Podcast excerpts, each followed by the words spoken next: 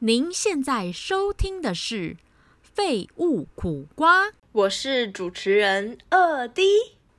我是琳达。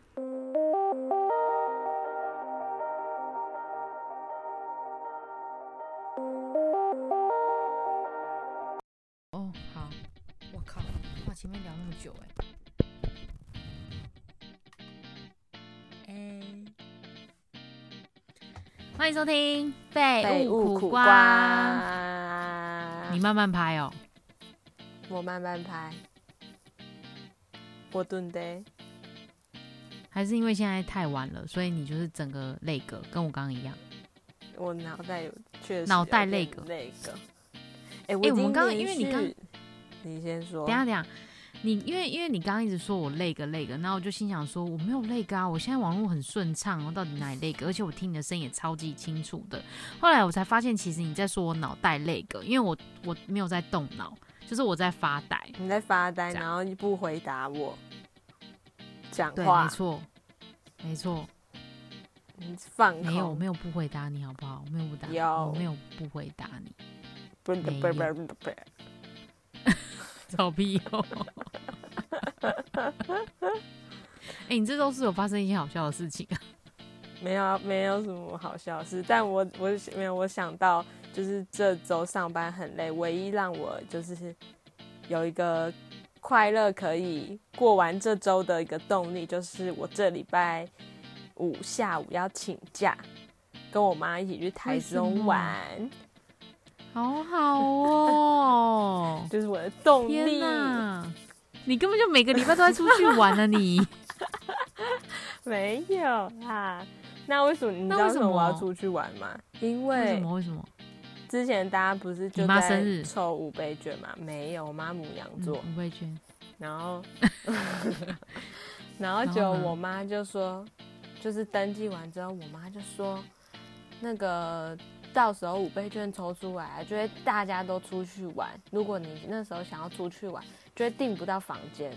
所以你你赶快先去订一个想要去住的地方。然后我就说，啊，我们又没有要出去玩，干嘛订？她就说，你就先订啊，啊，如果我们有抽中就可以去啊，如果我们中了就可以去。什么意思？为什么五倍券要抽？不是不用吗？每个人都有啊，讲错了，不是五倍券啊，我脑袋秀抖了啦，我在说加码券啊，国旅券，国旅券。哦。对我妈就说你赶快哎去订，如果中了我们就可以用说到国旅券。说到那些什么券，我一个都没有中。我中哎、你中什么？一方券。易放券，好好哦，易放券给我啦，我比较常看舞台剧。要不要知道舞台剧 成品买东西是没错啦啊？好啦，好啦，然后呢，然后呢，你们就订房间了。，对，然后我就跟我妈说啊，可是又不知道会不会中，她就说没关系啊，如果中了就可以用，啊没中就算了。所以我们就定了。什么？所以我们就为了我妈觉得她可能会中国旅券，所以我们就订了饭店，没中。天哪！然后呢？那你们来嗯后来就是我阿嬷有中，然后我妈就去跟我阿妈要，哇靠！你盗用阿妈，你不带阿妈出去玩就算，券还盗用阿妈的国旅券。阿妈没有讲出去玩，天哪！你们真的是很缺德哎，不行哪欸有啊要买你们要买哎好吃的给阿妈。阿妈自己说好，你们拿去用。然后我就觉得我妈很白痴啊，她就说你叫你叫我赶快订。我想说，我干嘛订？我又没有中国旅券，又还没抽。她说到时候又订不到，所以你先订。我就觉得我会抽中，我觉得你妈只是一个想要出去玩的理由。对对，她乱找想要出去玩的理由，乱找理由。哎、而且还是真的有一点难定哎、真的假的？那你们是去住什么高级饭店吗？还是怎样？也没有，就是我也不想要住太贵的，所以就是虽然是妈妈出钱，对啊，你妈妈出钱，你怎么好那边不出不住太贵的？妈妈好就好啊。不要想说不要花太多钱，我们就住普通还行，不普错，通中上中中上中上对，情侣真的没有好笑哎、不好笑。不好笑，真的不好笑。好你知道，你知道我我们，因为我们每次录音的时候都会，比如说不管是二 D 或者一五三，我都会说，哎、你这周我们发生什么好笑的事情？就是硬要硬要问、哦，硬要想一个好好笑的事情。哎、我就发现其实大家的生活并没有每天都非常有乐趣、哎，不是，可是有时候好笑的事情就是发生在那个当下，你事后想可能就不好笑了，哦，有时候也是，或是当事人，嗯哼，也别人可能是就觉得别人没有办法感同身受，感头哦，感同身受。用头脑去感。你这你怎样啦？讲话怪怪的你。哎、现在时间是十二点十二分，好，不用跟大大家报你是咕咕鸟哦。哭哭，你才怪嘞、不哭不哭。笑死！我们刚我们刚刚在讲？今天主题其实就是在讲说，就是最近看了一个，就是呃，就因为最近有点想要讲离职这个这个议题嘛。那其实不是真的要讲离职啦，其实是在讲说，不要让不适合自己的工作毁了自己嗯，这个想法。对，因为有时候你你会遇到，像比如说，我觉得一五三的工作就非常跳痛，他可能前一 前一份工作是行销企划，就现在完全跟行销企划八竿子打不着的的的的工作，工作内容，我就觉得说，你是到底是你有一个呃想要去呃成为的一个职业的人，还是说其实你只要工作有每一项工作达到自己的需求跟就是呃表现就好了。应该是说，我当初在找这份工作的时候，并不是是要追求那种长久的，我只是想要在一嗯个暂时稳定一点，然后可以让我自己哦生活的工作。对，我的目的不是，反而不是着重在工作内容。就有的人可能会着重在，比如说薪水啊，可就是次要顺序，主要顺序、嗯次要顺序。然后我当时的主要就是想说，想要生活规律的稳定，然后可以暂时过得去，并不是把工作放在我人生的第一顺位。就是。像你说的，可我有其他想做的事情，但是但是进来这份工作之后，嗯，我也没有讲过说，哎、我现在还会在这，因为就是。嗯，好像真的太稳定了，然后导致哎、怎么一下子一年就过去了？我竟然已经在这里工作一年了，真的哎，时光飞逝欸，时光飞逝对，然后明明就觉得自己还是个小菜鸟，或是想说，嗯，我是什么时候要离职呢？但是要别人又觉得说，哎、我好像很稳定，或者像我妈就会觉得很稳定，叫我不要离职。所以你不觉得自己这份工作不适合，对不对？我不会觉得不适合，应该是说可能不适合我的个性，嗯嗯嗯，因为你你里面工作的可能同事啊，跟工作的内容都是我们会觉得有点无聊，但是我还是可以做下去，我还是可以让我自己做好，对，是一种是一种责任心的驱使，并不是说我热爱。或是我每天早上起来，哦，非常期待准备去公司做，开始我今天一整天的工作。我没有，这个人现在如果在的话，也太奇葩了吧？啊，我没有因为我觉得我们公司有人就是这样哎、真的假的？我就研究这一点，是因为就是我发现，其实每个人追求工作的目的不一样。嗯就是比如说，大家会觉得说，这呃呃，我我是为了钱这件事情而、嗯而去工作，所以呢，我不为兴趣工作，我为钱而工作，只要这份薪水。呃，或者是这份工作，我可以拿到对应的薪水，或者是更好的薪水，我就 OK 了。嗯工作内容我并不是那么在意，有钱就好。对，但有些人就是他会觉得说，工作内容就是我的志向。当我在执行一个我完全没有兴趣的事情的时候，我的效果，我我做事的效率跟呈现的效果会非常差。哦，我就是属于这种人，我就是属于这种。所以如果你来做我的工作，你可能做不下去。我觉得不会耶，因为我觉得你那个工作还蛮特别的，嗯，就是你那个工作不是那种就是一般路人都可以做的工作，就讲的好像这样大家大家会很好好奇奇你是什么工作是哎、很好奇的话，请留言。我下次再介绍。我知道了，我知道了。等我离职的时候，有兴趣的人就可以来投履历。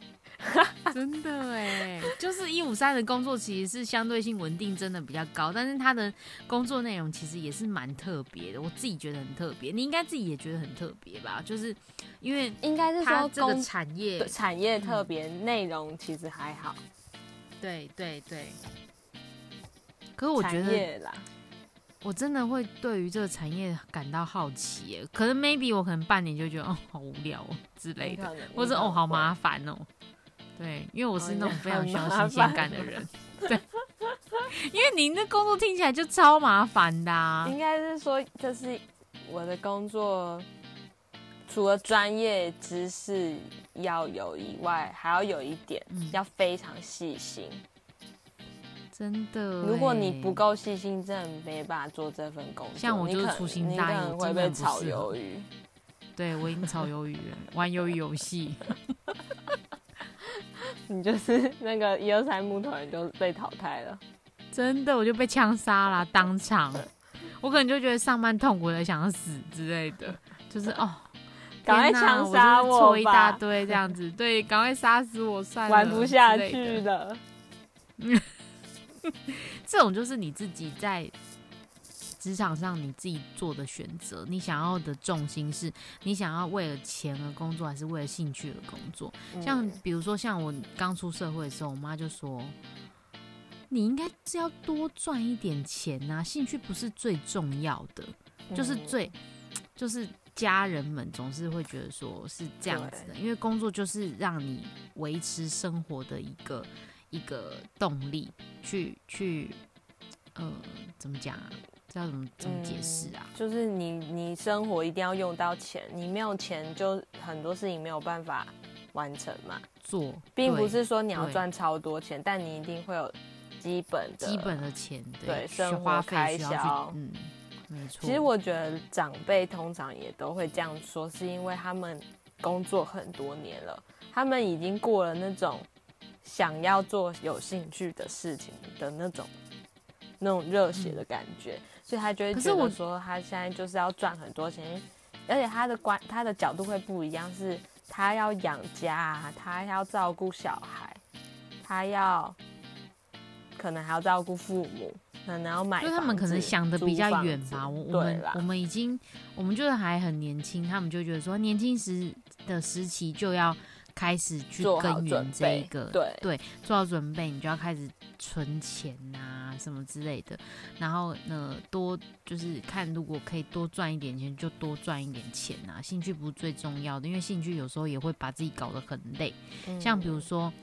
这周为什么会想要分享，是因为我就是看到一个网络的文章，那那个网络文章其实也在介绍一本书，嗯他就写说，就上班痛苦到想死，却不敢离职，然后不要让不适合的工作毁了自己。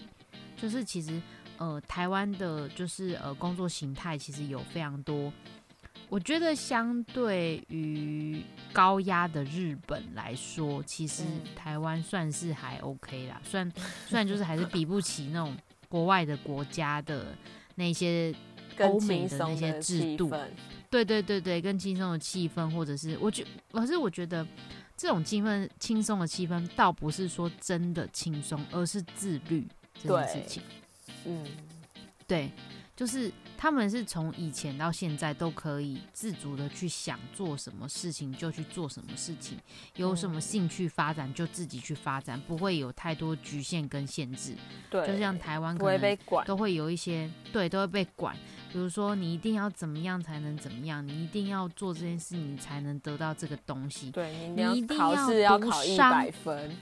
对对你一定要读商，你才有办法以后就是找到不用怕没饭吃，对，找到好嗯工作，这样、就是很多一定要做的事情。可是我觉得这有优点也有缺点，就是可能我们 maybe 真的就是会比较频繁的过于一生。那如果像外国人这种教育方式的话，可能就是呃，他根据他的自律行为，就是他自己的想法，他比较有创造力一点。那根据他的嗯想法，可以也可以做出很多不同的职业，倒不是倒不是说一定得遵照什么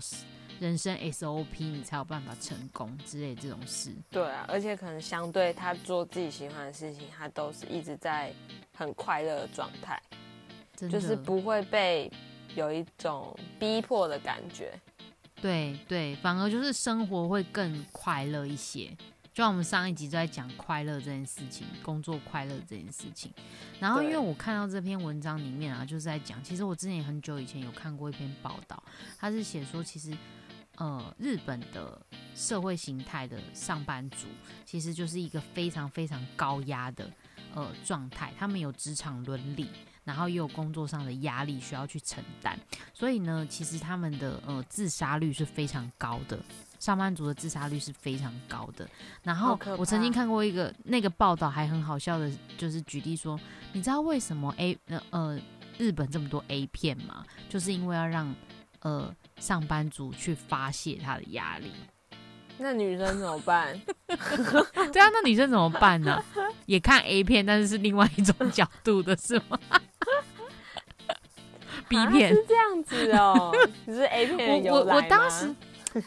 我当时看到说，就是为什么他们就是 A V 产业这么蓬勃发展时，嗯。有一部分原因也是因为就是呃日本男生承受的压力比较大，他可能嗯就是。呃，要以后要承担一个家庭，然后他要扛起一个家的责任，对，然后，然后因为职场的伦理，他们又职场伦直接嗯又是很、很很清楚，呃很对很很严格的，对对对对对对对，就是禁语的那一种，就是毕之类的，恭毕敬就是很高压。对对对，所以其实还有另外一个研究是说，就是呃呃，日本的上班族很容易跳轨自杀，天哪！真的很可怕哎、所以这不是电影才会出现的。真的真的，这不是真的不是电影还是这是在讲一个那个社会现象，所以我觉得就是，呃，你我觉得你应该没有到上班痛苦到想死的的的那种想法吧，我只会很想逃，不会，想要死。不会不会到想要死，可能就当下就是很想要赶把这件事情 解决，对，下班，但不会到想死或者想不开，因为我可能我下班可能就可以暂时抛开脑后。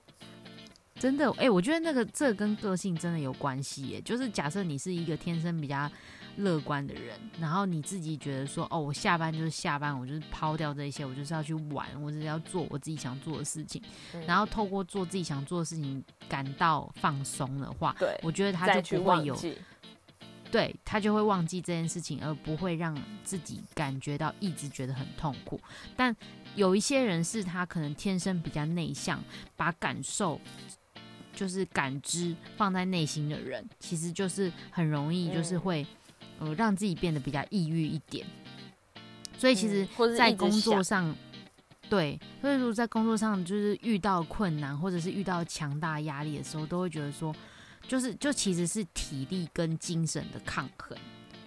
然后你如果嗯这同时你的精神可能没有办法下班就转换成另外一种状态的话，其实身体已经很累了，你又要顾你的精神又不是那么好的话，你可能在一个呃呃，就是呃，你一直忍耐，一直忍耐，在某一个崩溃点的时候，你的这两个呃，会同时就是身心都会同时爆炸跟溃体。对，所以其实。我其实真的觉得这种情绪真的蛮可怕的，就是那真的是负面到了一个极致的那种那种，就是说啊，就是没办法，这世界上没有一个人可以接我这题，这样子，我走投无路了，我只是碰壁，我怎么样怎么样怎样，反正就是会想到这种负面精神，然后就会想到某，部分其实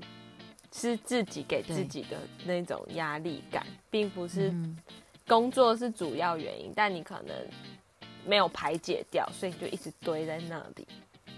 哎、可是你知道我曾经就是有呃呃想过一个道理，没有没有过劳，我没有到这种地步，就是我想过一个道理，你知道吗？就是那时候我就验证了，我在上一份工作的时候，其实我在验证一件事情。假设你的同事是非常常跟你抱怨说这个工作有多烦、多累、多怎么样的时候，他其实是他他有好多想离职。这一种话的话，他常常试出这样的讯息，代表他其实不会离职，是吗？对对，你知道为什么吗？因为他其实，在跟你抱怨的这个过程中，他同时也就是排解了他对于这个情绪的舒压了。他其实，在跟你讲，就是在排解。对，然后他讲完就好了。对他可能抱怨完，他就 maybe 他就好了，你知道吗？真正会离职人就是那种默不吭声，然后突然有一天跟你下了一个大雷弹，然后就是他就离职了，这样是吗？那我是吗？可是我一直跟你，我觉得你是哎，没有，可是你抱怨不会讲到说你要离职啊。我觉得你是一个大雷弹，因为没有，应该是说我说离职可能只有时候只是。痛苦到想死的一种抱怨方式，就真的太痛苦了，我要离职这样子之类的，受不了。就是用好搞笑的方式，没有吧？也不搞笑，就是比较，就是想，就是没有，应该是说，确实我可我很常讲一讲就没事了。对，就是我，然后就是抱怨完就没事。但你会不会觉得，嗯？你会不会觉得，就是如果有一个同事一直跟你抱怨、抱怨，然后就害你、影响你，你也想离职？一定会啊，一定会，好不好？这种你感觉就很常接连锁效应，好吗？你就是一个老师啊，你感觉很常接收这样子的讯息。我还蛮常接受这样的讯息的，但是我都会跟他们说，就是如果今天这份工作真的没有你想要做的事情，或者是你突然间做这一份工作觉得太痛苦，灵光乍现，你想要做什么事情，你就赶快去做做吧。对，你就赶快去做吧，你就不要再浪费时间了，除非。当然，我觉得我一定会跟他讲优缺点，比如说待在这间公司可能会有什么样的优点，然后算缺点，缺点我就说缺点你应该就知道了吧，但是优点你现在一定不知道，所以我一定要告诉你，现在的优点就是怎样怎样怎样，所以你出去外面呢，可能风险会比较高啊，什么之类的，就会对他们作为做这样的分析。我就说，对我就会说，大家你都是成年人了，其实在思考这件事情的时候，其实你。你要想想看，你对这件事情的看法，不要因为情绪的一时冲动而去做出一些可能 maybe 会让自己后悔的决定。所以，其实你对你的你你自己做的决定是不能回头的。对对，虽然机会也只有那么几次，但是就是不能回头，就是不能回头。你你自己要想好，不要被我觉得我觉得很稳定，有一个。应该说，我现在非常羡慕那种情绪很稳定的人，即便他，比如说，例如，假设我最近失恋好了，然后，但是我在工作状态，我不会因为我失恋而影响工作的情绪。对，我觉得这种人真的是很很沉重，呃，很不是沉重，沉稳重，沉对对对，沉沉重是什么？沉重的脚步。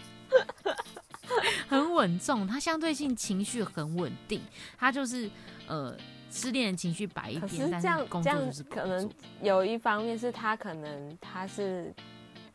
太理性的人，对，过于理性的人，就是他比较，可是他就是他平常把一某一些事情，嗯，生活上的喜怒哀乐，本来就不会表现的这么明显，对对对对。但我觉得，假设你今天真的是，呃，不管你是表现明显或者表现不明显，然后我觉得你感到压力大的时候，我觉得你下班，你可以找你的朋友说说话，或者是吃吃饭，或者是看看电视、看看电影，就可以排解一些就是呃这样子的压力。不然就是真的，很多人都会，就是。可能会陷入一种忧郁的情绪里面，然后你知道还有一办公室还有一种同事，就是说，比如说他，比如比如不是同事，你的朋友，假设你今天跟你朋友就是抱怨说啊，这间公司就是怎样怎样，让我觉得好累好累好辛苦什么之类的，然后通常通常朋友都会说，你这样真的不行，你去离职吧，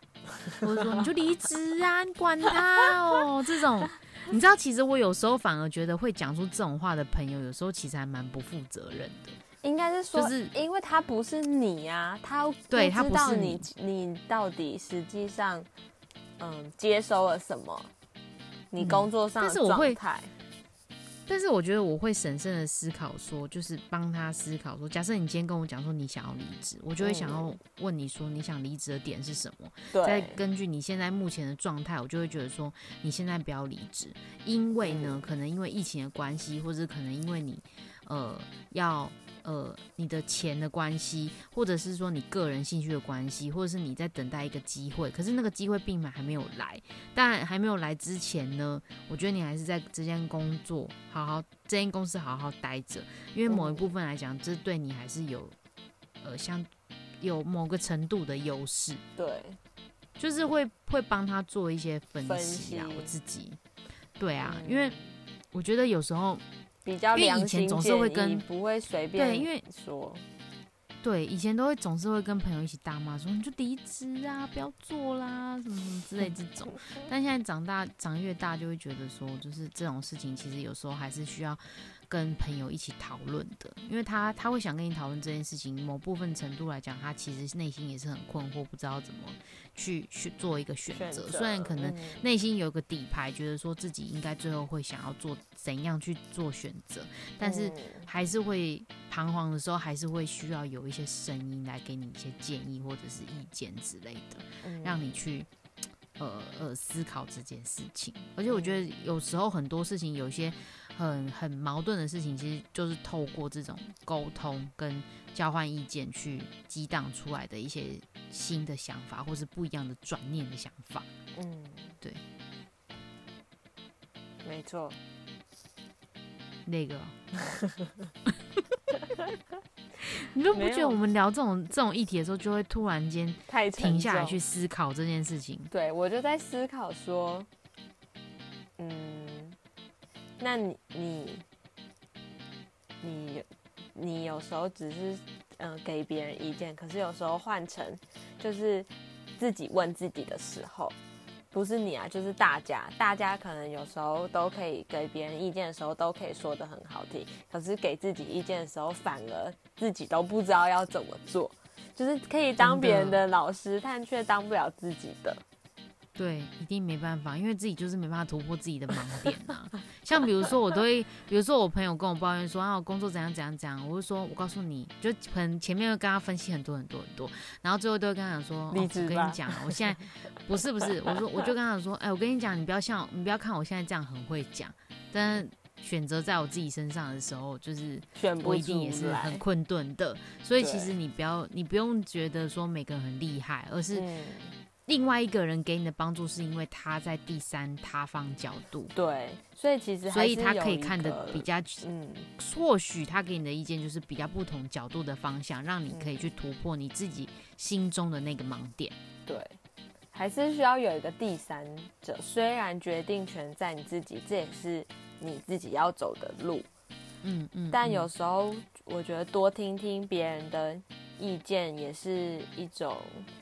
可能你听到会让你有不同的想法，或是你会突然咦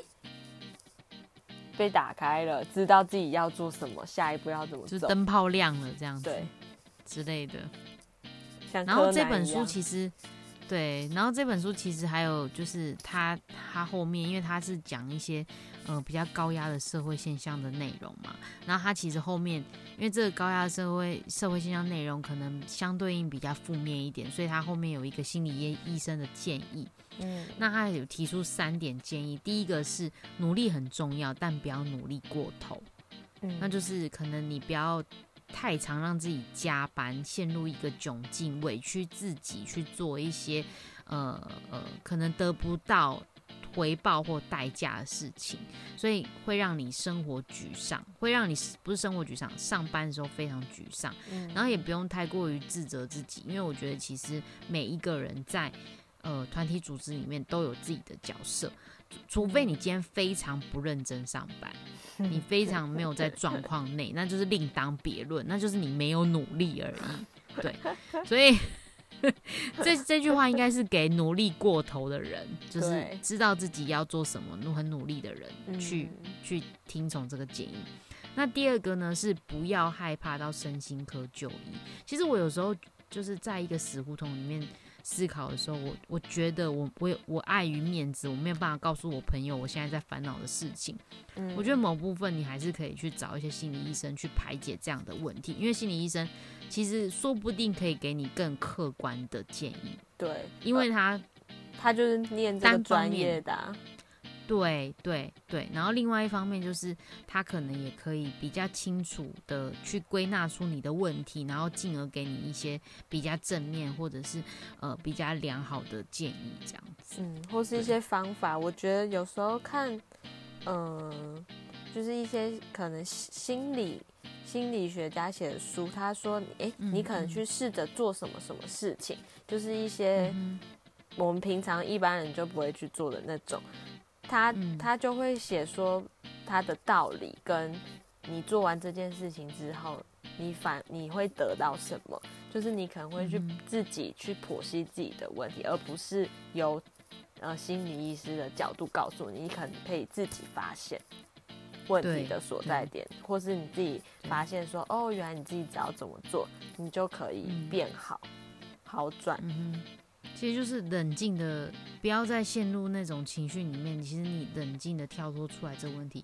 你你把你的灵魂抽离，然后看自己，看这整件事情，你可以可以获得更好的分析，甚至可以不用靠心理医生。但我觉得心理医生也是一个辅助的作用啦，大家可以去尝试。因为有时候我自己也会觉得说啊，我就是想不通，我到底现在可以怎么做。嗯或者是我就是忧郁到不行，我需要有第三方的人来，呃，听我的拉你一把。烦恼，给我对拉我一把这样子，不要让我就是跳下去了悬崖之类的。嗯那第三个呢？第三个点就是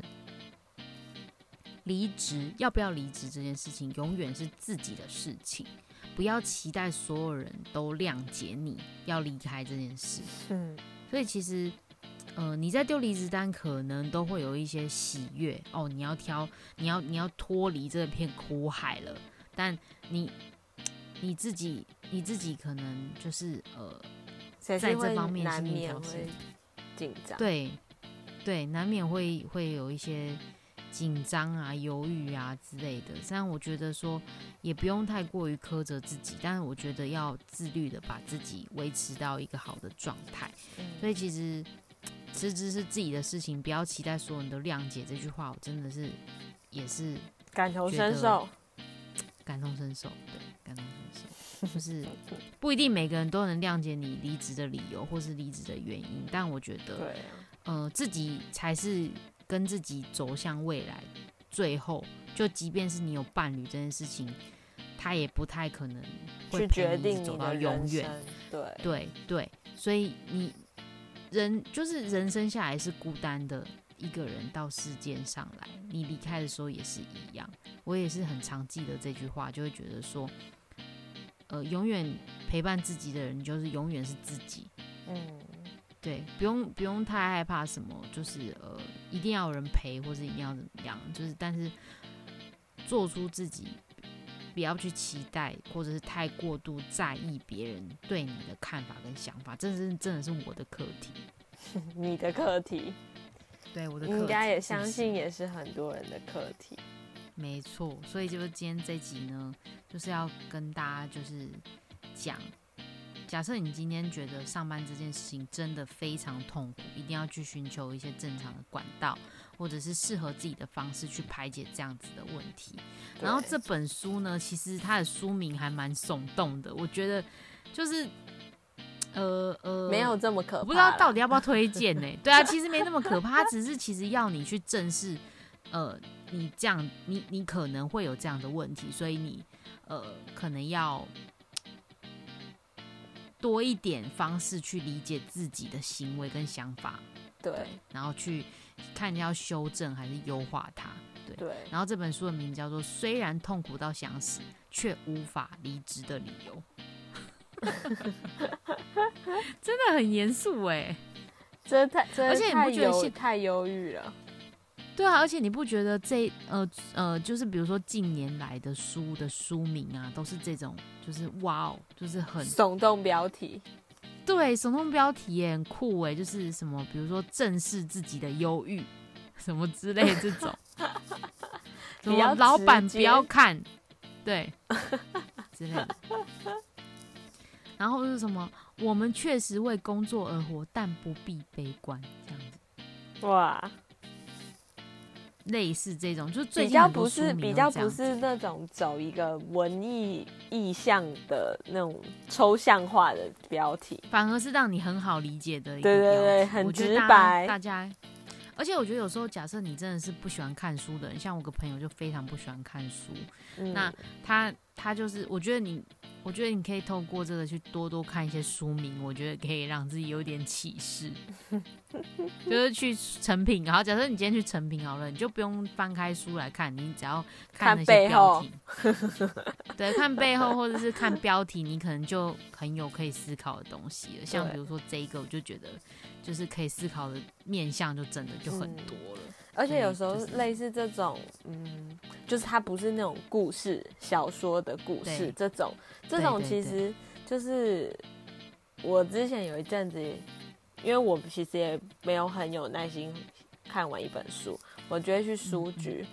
随便觉挑一个有兴趣的，那我就随便翻开就看个几页。